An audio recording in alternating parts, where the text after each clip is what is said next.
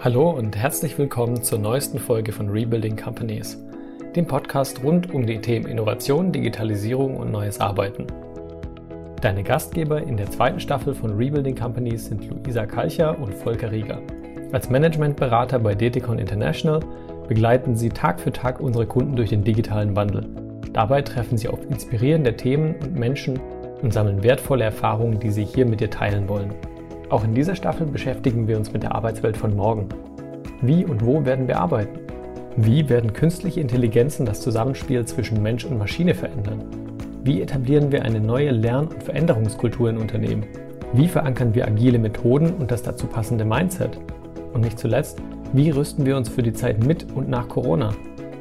Hier findest du nicht nur Antworten auf diese Fragen, sondern auch eine Menge Hörvergnügen und hoffentlich wertvolle Impulse. Viel Spaß! Willkommen zu einer neuen Folge unseres Deticon Podcasts Rebuilding Companies. Mein Name ist Luisa Kalcher und heute begrüße ich ganz herzlich Lena Marbacher. Hallo. Hallo.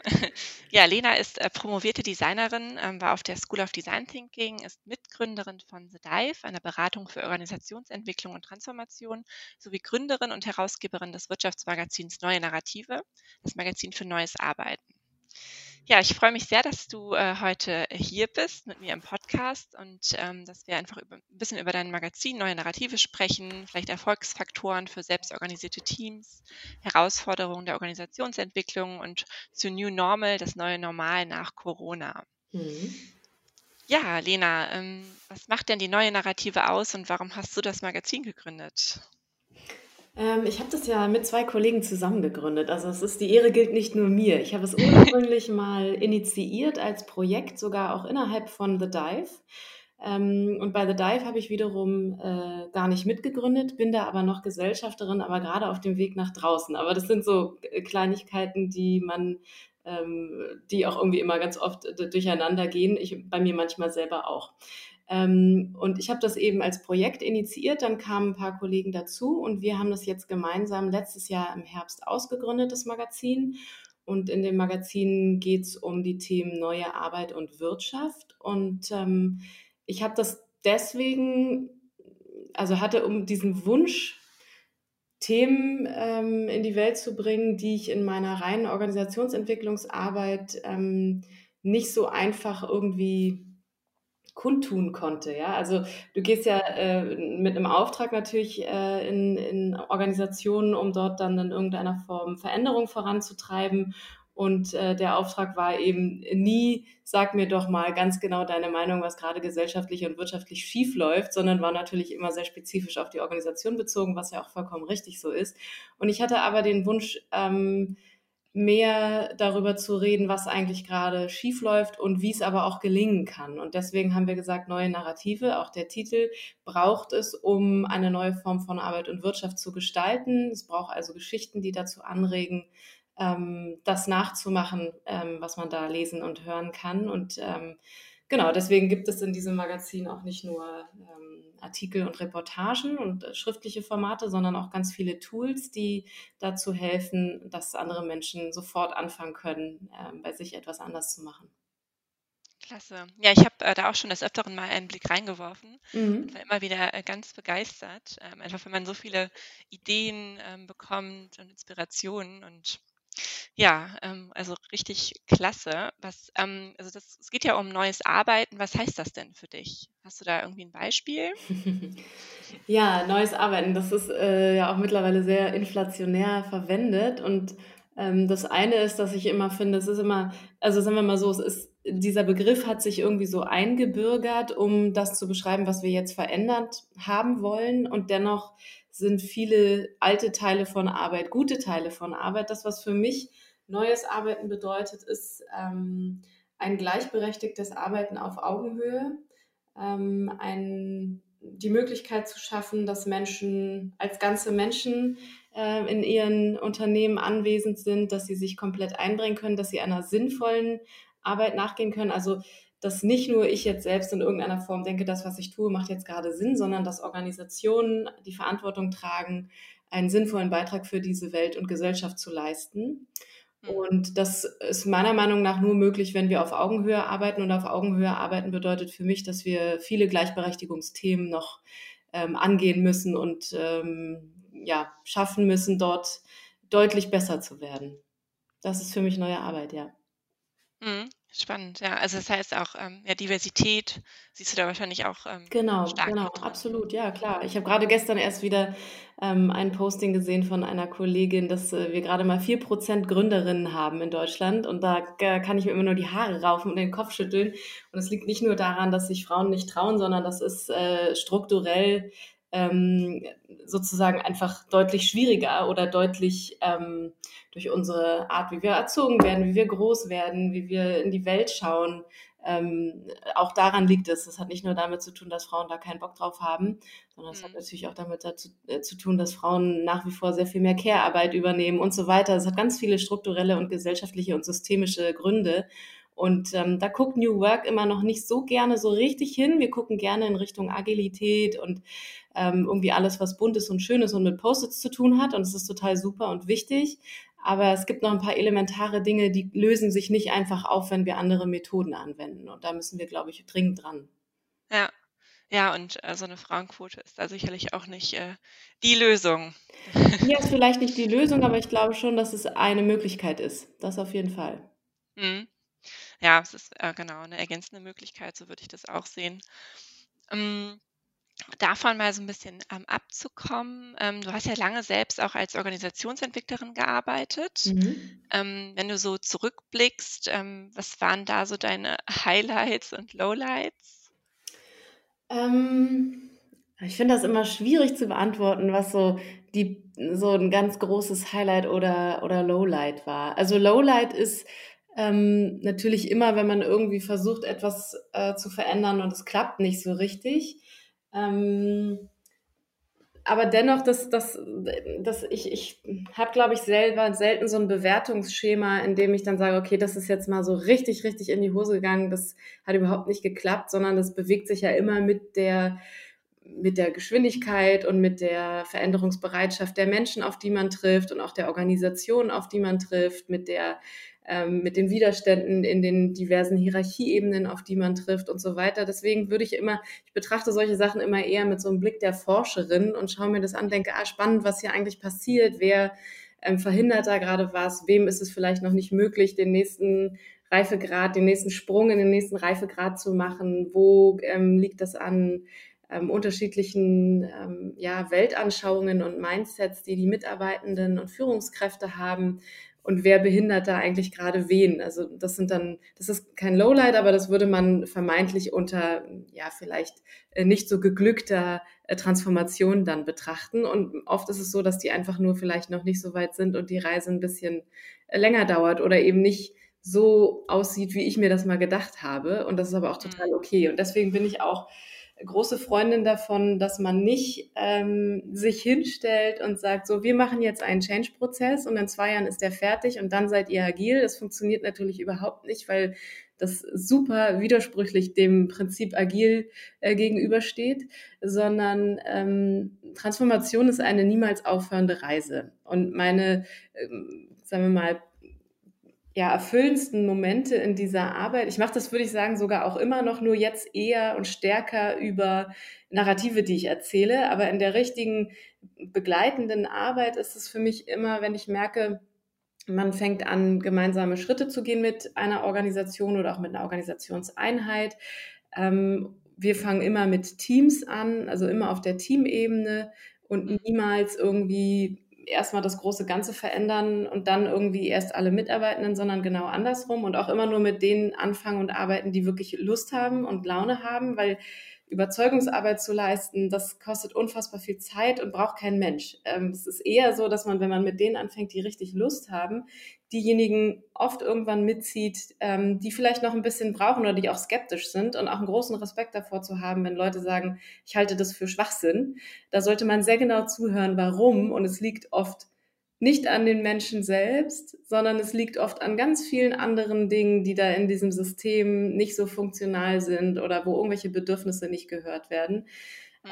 Ähm, und das sind, würde ich sagen, so Erfolgserlebnisse, wenn man beispielsweise, was wir eben bei The Dive ganz oft gemacht haben, ähm, ist äh, zum Thema Selbstorganisation zu arbeiten. Wir haben ja ein Selbstorganisationsframework namens The Loop Approach entwickelt.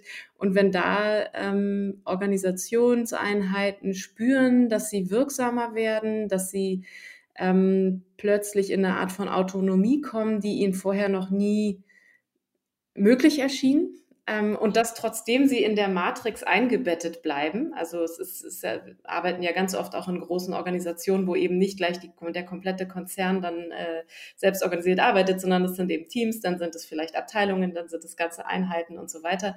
Ähm, und wenn die spüren, dass sie in der Lage sind, selbst ständig Dinge zu verändern, weil das ist ja der Kern von Selbstorganisation, dass wir in flexiblen Rollen arbeiten und dass wir in der Lage sind, uns ständig selbst zu verändern und die richtigen Tools dafür haben, wie das funktioniert. Und wenn man da merkt, okay, die fangen an, die gleiche Sprache zu sprechen, die verstehen nicht nur die Regeln, sondern die können die Regeln anwenden, weil verstehen ist immer nur das eine, das Anwenden ist dann eigentlich das Entscheidende.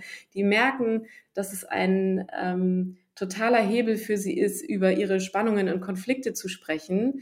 Die merken, dass es total wichtig ist, sich gegenseitig zuzumuten und sich zu sagen, was einen hier auch persönlich mal stört. Dann ist das für mich immer sehr sehr, sehr schönes Erlebnis und dann werde ich ganz ruhig und denke, okay, super, die sind jetzt genau auf dem Weg und spüren jetzt selber, was sie brauchen. Die brauchen mich auch nicht mehr, mich und auch äh, die anderen dann nicht mehr. Die können dann alleine laufen und das ist eigentlich immer ein sehr schönes Gefühl. Ja, ich finde, das spiegelt auch immer total schön diesen ja, Change-Satz wieder, Betroffene zu Beteiligten machen. Mhm. Ja, ähm, ja, also, stimmt. Das, mhm. ähm, Finde ich, äh, ja, also selbst in meiner Arbeit sehe ich das tatsächlich auch immer wieder, ähm, so wie du es gerade beschreibst. Ähm, ja, total spannend. Ähm, eine Frage noch zum, zu den High- und Lowlight sozusagen. Ja. Würdest du sagen, es gibt eine Gruppe von Menschen, die ähm, überwiegend als Behinderer auftreten? Hm. Oder ist hm. es eher unterschiedlich und wie du schon sagst, ähm, ja. abhängig? Ja.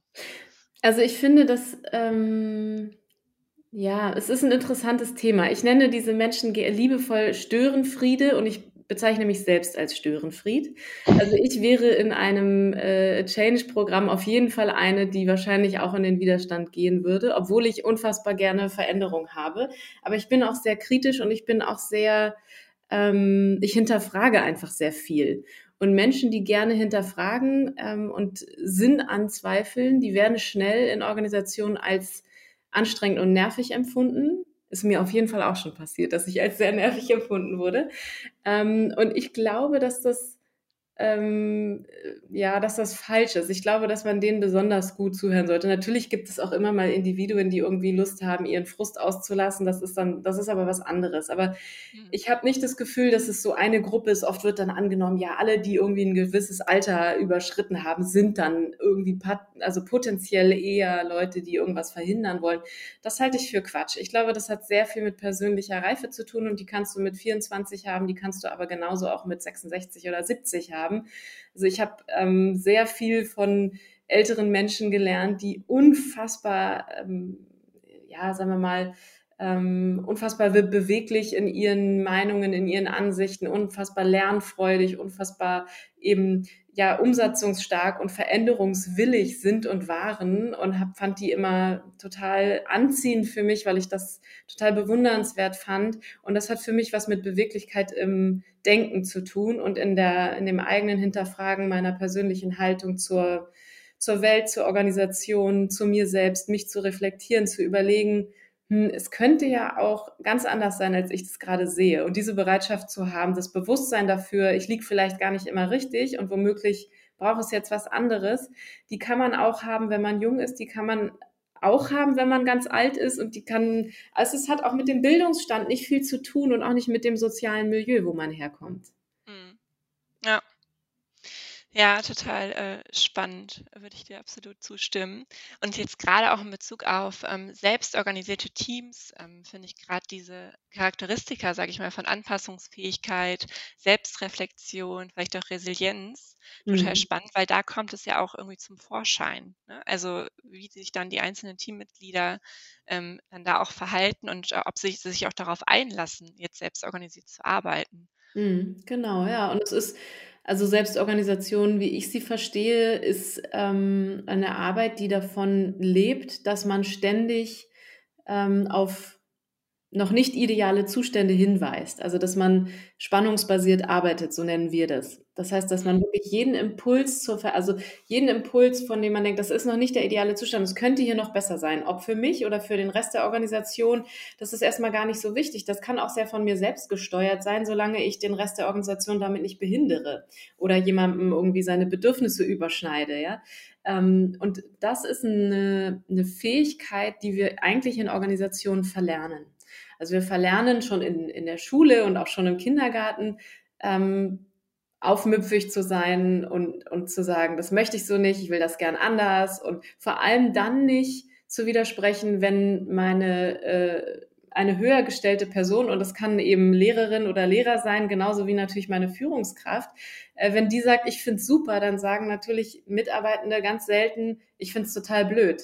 Ja, also wir sind da sehr stark eher dazu angehalten, okay, und auch haben das auch gelernt, wenn ich einfach nur mache, was mir gesagt wird und nicht anspreche, was mich stört, dann komme ich hier besser durch. Dann kann ich auch besser Karriere machen. Also es hat da ganz pragmatische Gründe.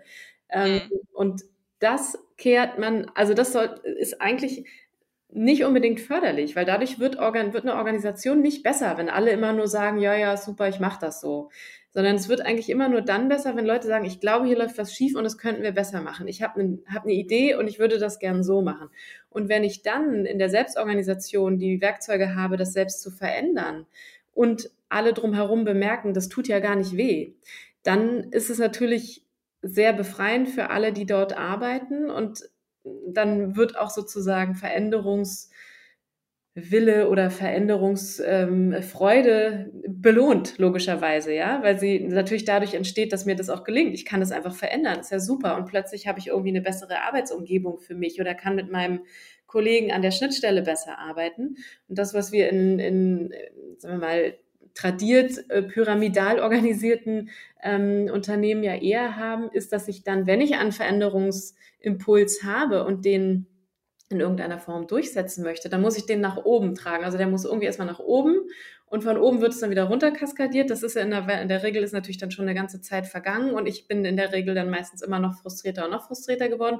Und meine, meine, ja, mein Lernen ist, ja, entweder das bringt ja gar nichts, es bringt ja eh nichts, weil dann kommt vielleicht auch noch eine negative Rückmeldung zurück. Ich kann das nicht verändern, ich darf das nicht verändern, warum auch immer. Das kann ja auch gute Gründe haben.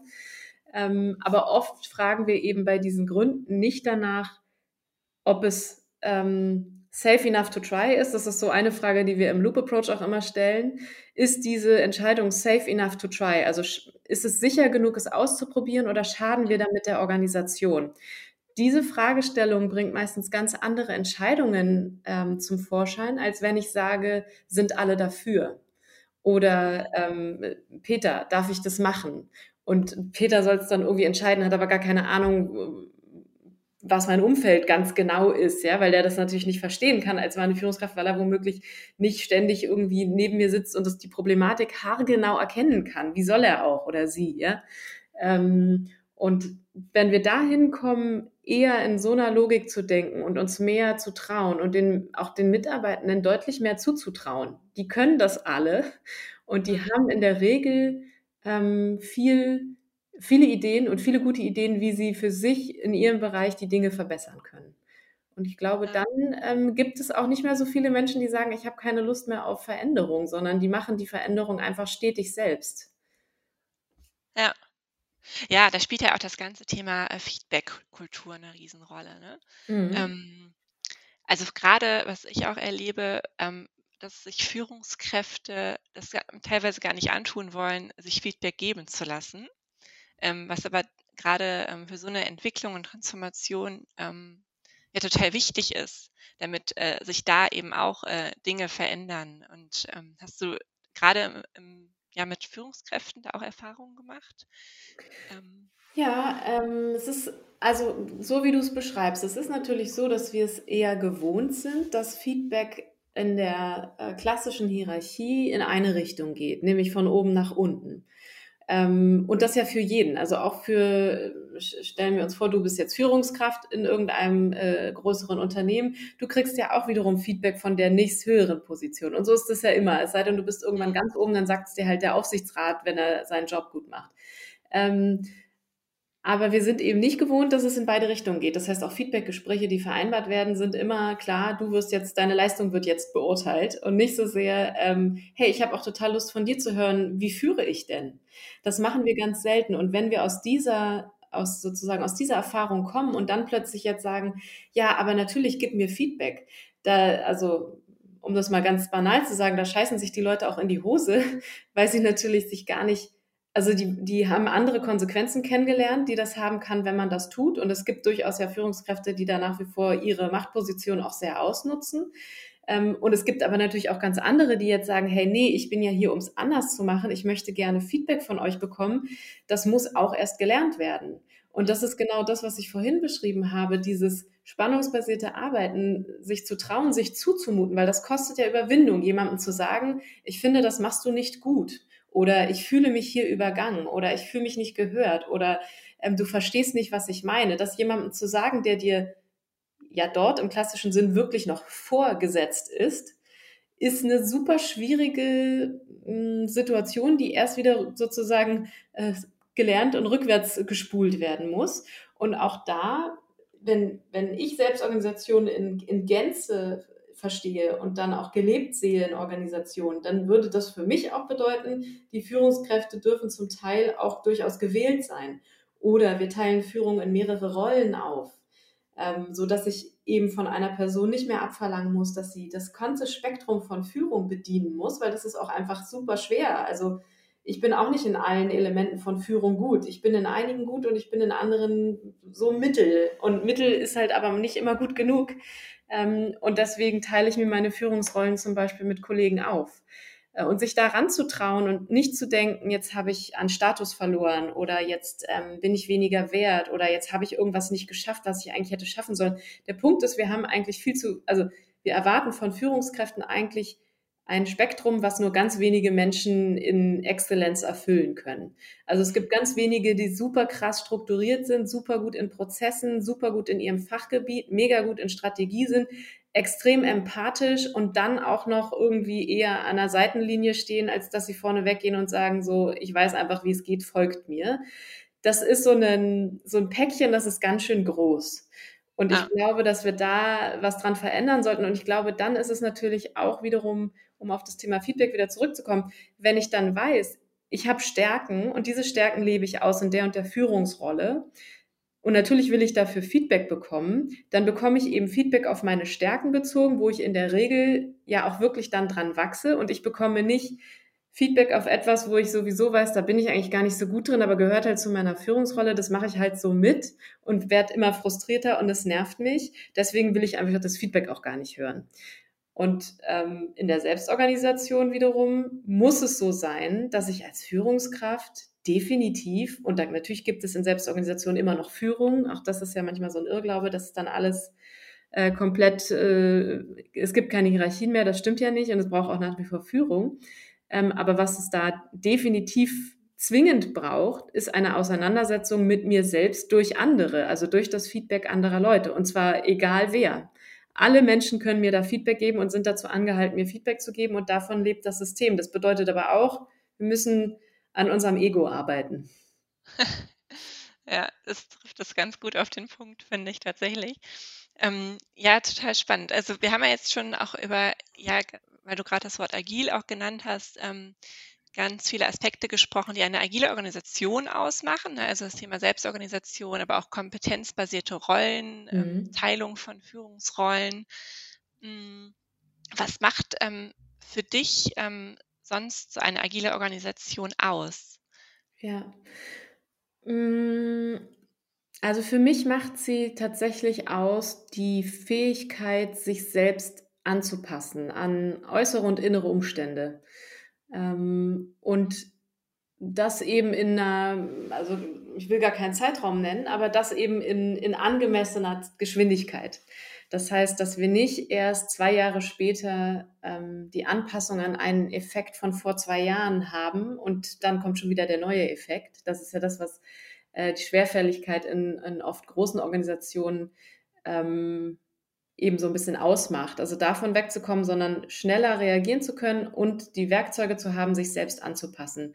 Und dafür muss eben das gesamte System in der Organisation fähig sein, schnell zu reagieren. Und das funktioniert nur, wenn ich autonome Teams habe, die sich selbst führen letztendlich, ja, also wo jedes Team quasi wie so, ein, wie so eine Art ähm, kleine Organisation in der Organisation agieren kann und nur wirklich schwerwiegende große Themen ähm, vielleicht nochmal auf, auf so eine Gesamtorganisationsebene müssen, wenn es jetzt um riesige Budgets geht oder so. Also natürlich, das ist ja der Grund, also der Aufbau einer Selbstorganisation, die dann für mich völlige Agilität darstellt, zieht sich eben über die Organisationsstruktur und dann auch gerne über die Methodiken, wie die Leute da drin dann arbeiten. Das ist mir aber zum Beispiel gar nicht mehr so wichtig. Also mir ist nicht so wichtig, dass da jemand jetzt Design Thinking anwendet. Der kann auch das genauso ohne irgendeine Methode, die irgendein schlauer Coach ihm beigebracht hat, machen. Das ist mir total wurscht. Ich finde viel wichtiger, dass jeder einzelne Mitarbeitende die Werkzeuge in der Hand hat und sie bedienen kann, wie sie oder er ähm, seine, äh, seine Arbeit verbessern kann und damit seine Ergebnisse verbessern kann und damit natürlich dann am Ende auch die Leistungsfähigkeit der Gesamtorganisation verbessern kann. Und der, der Aufbau, da gibt es eine richtige Hierarchie in der Selbstorganisation.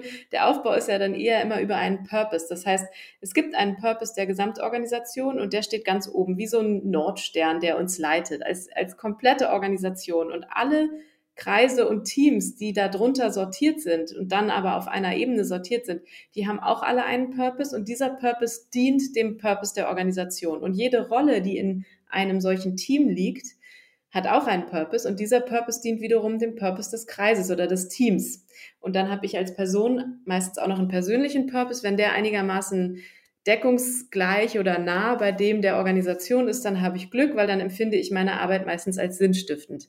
Und ähm, das ist für mich dann in dieser, in dieser Logik eine agile Organisation, die eben beweglich ist, die ständig reagieren kann, die ihren ähm, Mitarbeitenden Autonomie gewähren kann, die egofrei führt ähm, und die sich nach einem, äh, einem, einem, einer Absicht und einem Zweck steuert, der der Welt nicht unbedingt schadet. Ja, also das ist ja so ein bisschen, ich glaube, das, was wir einfach auch zwangsläufig jetzt brauchen, wenn wir uns die äh, CO2-Emissionen und so weiter angucken, sind es Organisationen, die dafür etwas tun, dass äh, dieser Planet noch lange bewohnbar bleibt.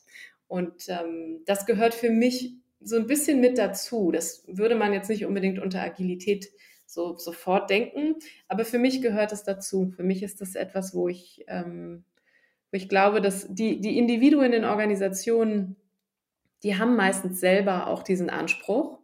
Und sind aber in so riesigen Gefäßen und, und, und Organisationen von, ja, die sind so groß wie ganze Länder.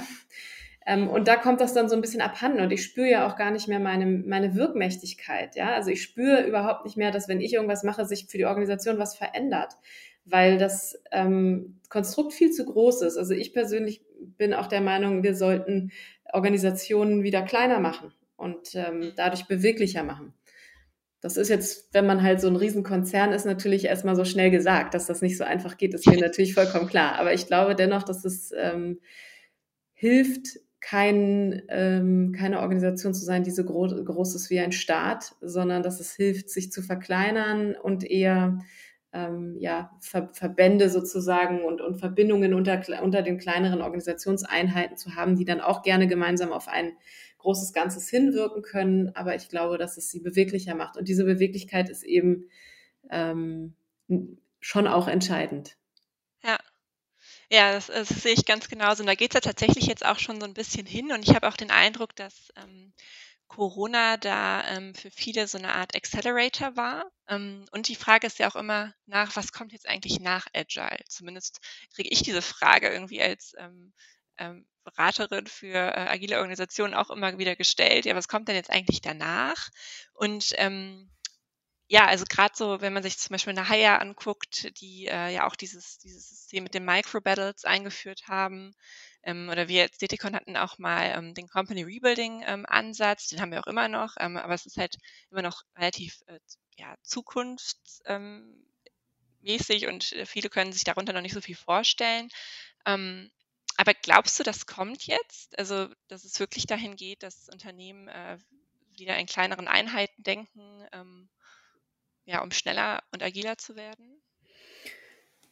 Ja, also ich habe immer so zwei Sichten. Das eine ist, ich glaube, diejenigen, die sehr lange, oder ich, das ist eher eine Hoffnung, muss ich sagen. Ich glaube, die Organisationen, die sehr lange versuchen, weiter ihre Machtposition auszuspielen und so unverantwortlich zu wirtschaften, wie sie es ähm, jetzt jahrzehntelang getan haben, von denen wünsche ich mir eigentlich, dass sie entweder richtig auf die Nase fallen und es sie irgendwann nicht mehr gibt, oder dass sie äh, schlau werden und viele kluge Menschen ähm, bei sich vereinen, die, die, die daran mitarbeiten, dass es sich zu einem Positiven verändert. Wie das dann genau aussieht, ob das dann heißt, innerhalb der nächsten zehn Jahre werden jetzt irgendwie alle Großorganisationen in x kleinere Organisationen aufgespalten sein, die dann maximal so und so viel Mitarbeitende haben. Das weiß ich nicht genau. Ich weiß auch nicht, ob das jetzt so das nächste große Ding ist. Ich glaube schon, dass es die Bewegung gibt und dass viele ähm, Organisationen ja auch gemerkt haben, das ist ja dann so, dass auch an diesen Symptomen zu merken, entweder man kauft sich Startups und dann hat man so eine Innovationsbutze irgendwo, die dann coole Sachen macht und dann, dann freut man sich, dass man irgendwie so ein, sich so ein Stückchen Innovation eingekauft hat. Oder man setzt die irgendwie bei sich rein oder man setzt eigene Mitarbeitende in einen coolen Coworking Space und ähm, lässt die dann gute Sachen entwickeln und da kommen auch gute Sachen bei raus, keine Frage. Aber ich glaube, was, was symptomatisch daran ist, man spürt, das eine ist mit dem anderen nicht so einfach zu verbinden und zu integrieren. Deswegen glaube ich eben an die Veränderung von innen und das ist ja auch Systemtheorie. Also es geht immer nur, die, das, das System kann sich nur von sich selbst heraus verändern. Da kann ich als Beratender noch so viel äh, schlaue Dinge und Matrixen an die Wand werfen. Das hilft gar nichts, wenn die sich selbst nicht verändern wollen. Und ich glaube, dass es dann schon gut sein kann, dass es eben heißt, okay, lass uns den Bereich so und so sortieren, das ist besser. Der Bereich wird gar nicht mehr gebraucht. Ich glaube, es müssen ganze Business Cases verändert werden und daraus wird sich ergeben, ähm, okay, den, diese Sparte läuft vielleicht sogar auch aus oder ähm, wir entwickeln daneben eine andere und die äh, Menschen werden dann dorthin umziehen mit der Zeit oder, oder, oder. Ähm, ich kann mir schon vorstellen, dass das sozusagen jetzt langsam anfängt. Und gleichzeitig, das wird nicht so schnell gehen.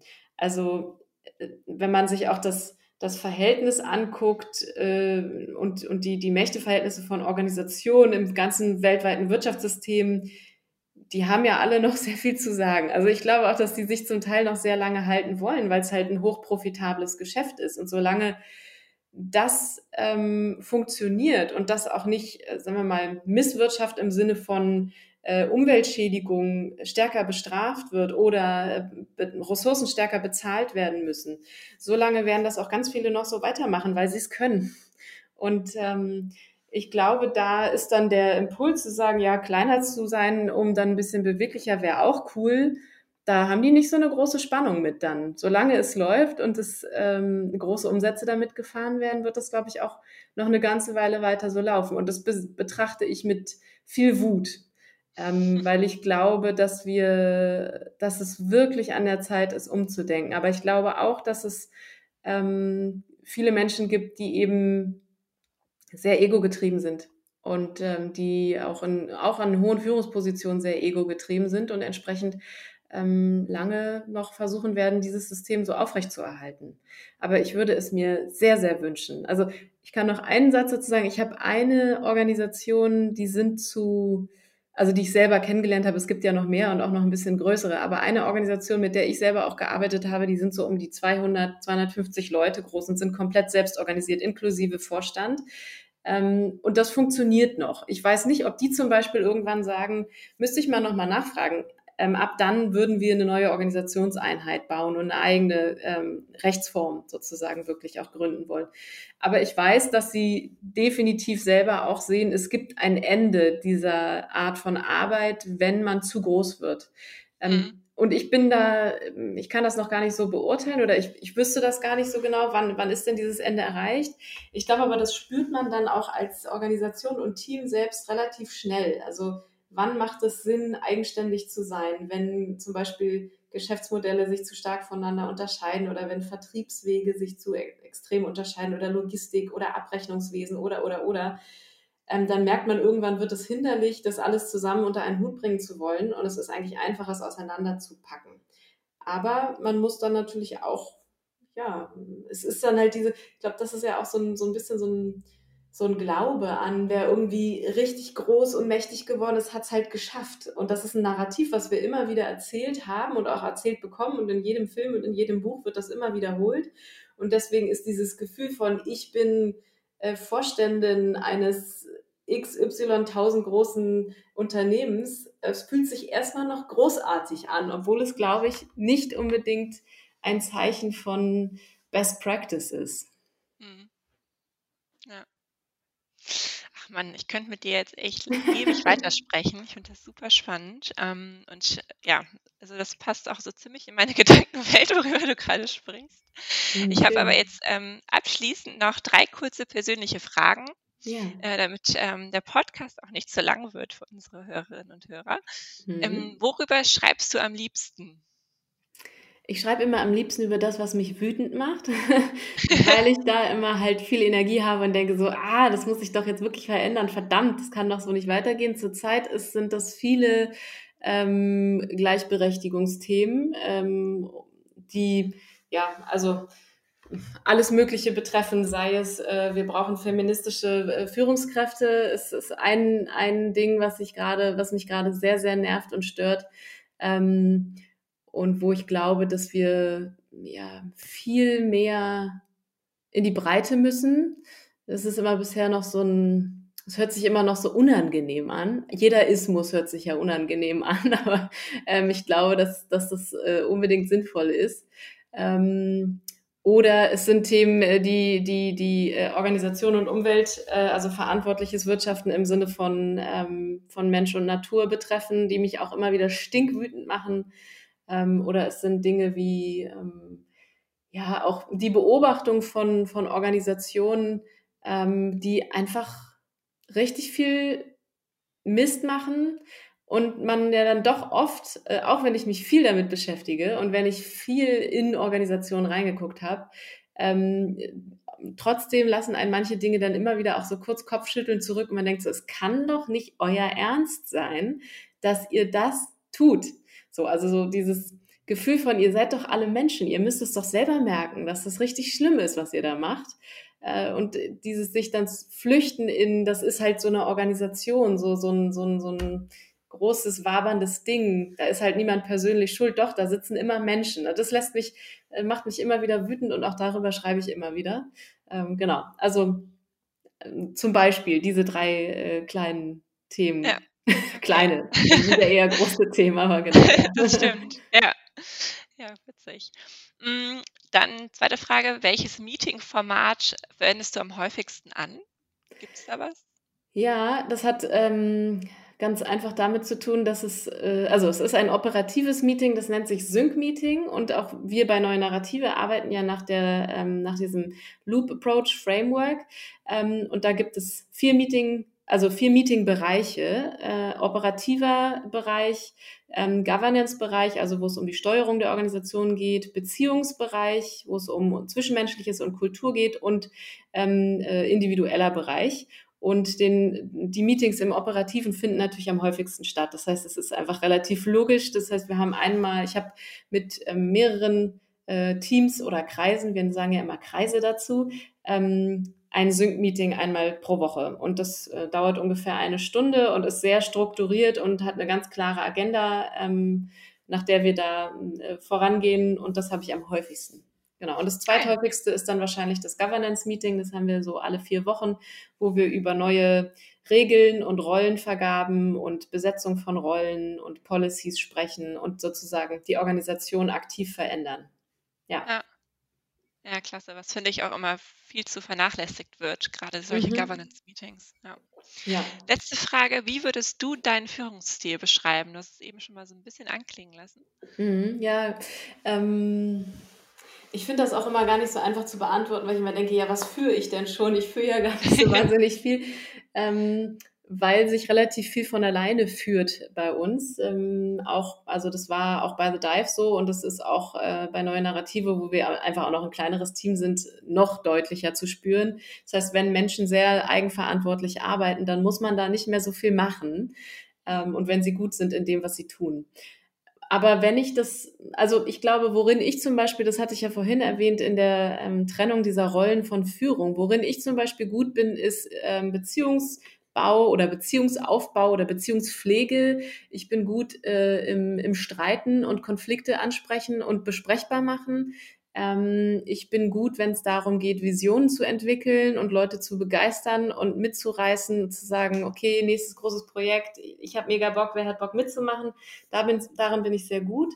Ähm, wo ich bestimmt, also, oder was heißt, wo ich ähm, nicht meine größten Stärken habe, ist äh, eine glasklare Struktur aufzubauen und zu sagen, so, so und so und so und so ist jetzt die Logik und äh, genau das machen wir und nichts anderes.